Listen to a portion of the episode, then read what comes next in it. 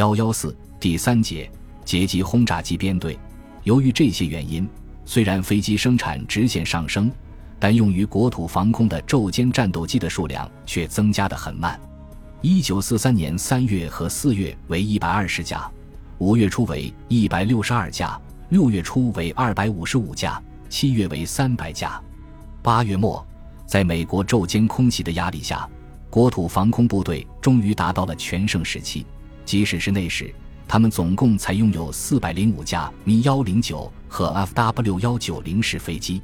此外，还有一个装备 Mi 幺幺零式和 Mi 四幺零式飞机的航空团。大部分部队是新组建的，是从其他战线抽调来的。第二十七战斗航空团第二大队维纳施勒尔上尉从意大利南部调到威斯巴登埃尔本哈姆。第五十一战斗航空团第二大队卡尔拉梅尔特上尉调到慕尼黑近郊诺伊比堡。著名的第五十四格林赫尔茨战斗航空团第三大队赖因哈德瑟勒少校。从苏联北部调到德意志湾沿岸的奥尔登堡和北霍尔茨，也有一个整团编入国土防空部队的，例如从东线南部调来的沃尔夫·迪特里希·维尔克的第三乌德特战斗航空团，从英法海峡地区调来的与英美空军作战很有经验的第二十六师拉斯特尔战斗航空团约瑟夫·普里勒尔少校，这些部队部署在莱茵河下游的荷兰地区。尽可能靠近敌轰炸机编队入侵的必经之路，早就被抛到一边，而常常执行次要任务的双发驱逐机这一次也参加了战斗。因为这种飞机只要没有战斗机来捣乱，它的强大火力足可以对付重型轰炸机。第二十六驱逐航空团卡尔伯姆特特尔巴赫少校的三个大队也从温斯托夫。克瓦克布留克和希尔德斯海姆等基地急速赶来，国土防空军集结完毕。天一亮，各机场上都排列着大批战斗机，雷达对西部上空开始搜索，各战斗航空师的地下指挥所也都开始工作。这一切似乎都在说：“不怕死的就来吧，什么时候都行。”八月十七日清晨，德国侦听部队报告。住在英格兰的美国第八航空队基地异乎寻常的忙乱，这肯定是大规模行动的前兆。根据预先掌握的情况判断，敌机可能从迪伦的第一战斗航空师防区突入，深入到德国的中部和南部地区。为了使几个战斗机大队尽早接改，已命令他们由北海海岸转场到莱茵河西岸基地。这的确是一个高招。十点钟刚过。敌人的一百四十六架四发轰炸机，在许多喷火式和雷电式战斗机的护航下，进入荷兰海岸，向德国飞来。第一战斗航空团第二大队的福克福夫式战斗机和敌机保持着适当的距离，只是跟而不打。美机在荷兰上空掉头南飞，然后以六千米高度通过比利时，在快到德国国境时，护航战斗机燃料不够，被迫返航。这正中福克福夫式战斗机的下怀，德国战斗机发起了攻击，他们从稍高的位置冲向敌机编队，打乱了敌机的阵势，随后又从敌机机腹下方掠过，再拉起来爬高，转入第二次攻击。几架空中堡垒式轰炸机起火，有四架坠毁在埃弗尔地区，三架坠毁在红斯吕克地区。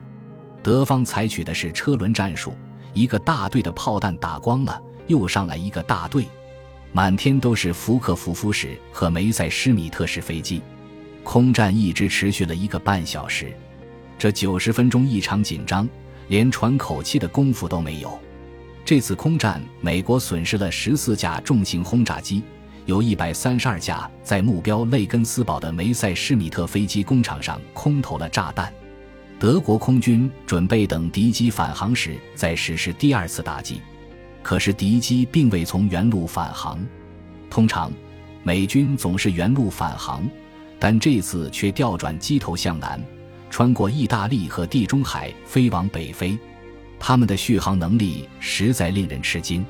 在飞往北非途中，又遭到第二航空队的截击，损失十架飞机。这样。总共有二十四架空中堡垒式轰炸机被击落。此外，还被打伤多架。从八月十七日起，空战进入高潮。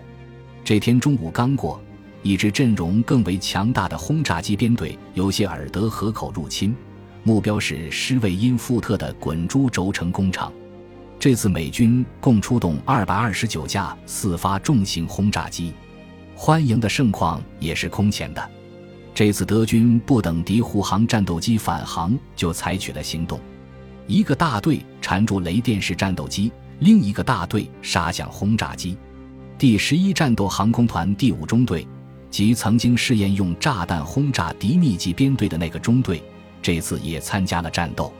今天，这些梅塞施米特式飞机在机翼下都挂了一个粗大的烟筒，在离整齐的敌轰炸机编队还有八百米时。二百一十毫米火箭弹便喷着火焰从那个烟筒里飞射出来，大部分火箭弹都没有命中，只有两枚准确的命中了目标，打得敌轰炸机凌空爆炸。此后，美军就再也没有消停的机会，不管是在前往施魏因富特的路上，还是由该地返航途中，到处都是炮声隆隆，火光闪闪。德国空军这次出动了三百架以上的战斗机。据一份美军报告记载，德军此次攻击其规模之大、战术之巧妙以及程度之猛烈，都是前所未有的。空中堡垒式飞机被打掉三十六架，加上上午的二十四架，八月十七日这天共计损失六十架。此外，被击伤的还有一百多架。这次空战再次证明，低速的轰炸机在昼间不是战斗机的对手。就是拥有强大防御火力的空中堡垒式飞机也不例外。美国空军此次失利后，一连五个多星期没敢在德国上空露面，可是他们却采用其他方式进行了报复，在强大的战斗机群掩护下，猛烈地轰炸了西部占领区的德国空军基地。一直到十月，美国第八航空队才飞到护航战斗机航程以外的地区活动，但这一次。美军遭到了比八月份更加沉重的打击。从十月八日到十四日，在这整整一个星期内，美军在空袭不来梅、马林堡、格但斯克、但泽、明斯特、施韦因富特等地时，被击落一百四十八架四发重型轰炸机。在这样短的时间里，损失的飞行人员多达一千五百名。这下美国可感到吃不消了。当时。若是德国能对后来战争的发展有个冷静的分析判断，认识到美国将要竭尽全力增加护航战斗机航程的话，那么德国的国土防空部队很可能取得更大的胜利。这一回指出这种可能性的还是那位阿道夫·加兰德，他认为只有压制住敌人的战斗机，才有可能攻击他的轰炸机。为了确保德国本土上空的制空权。应该得到世界上最强最快的战斗机，但是希特勒拒绝了他的意见，戈林则把这个意见斥之为沮丧的失败主义者的妄想。一九四四年初，这个所谓的妄想变成了现实，美国的远程战斗机 P 五幺野马式参战了，福克福夫式和梅塞施米特式战斗机都不是他的对手，于是。德国战斗机开始走上了苦难的道路。后来，德国空军又有了新的希望。加兰德所说的那种优秀的战斗机终于在德国问世了。这就是世界上最初的喷气式战斗机。只要把这块好钢用在刀刃上，德国本土空战，那么空战的面貌将会为之一新。本集播放完毕，感谢您的收听，喜欢请订阅加关注。主页有更多精彩内容。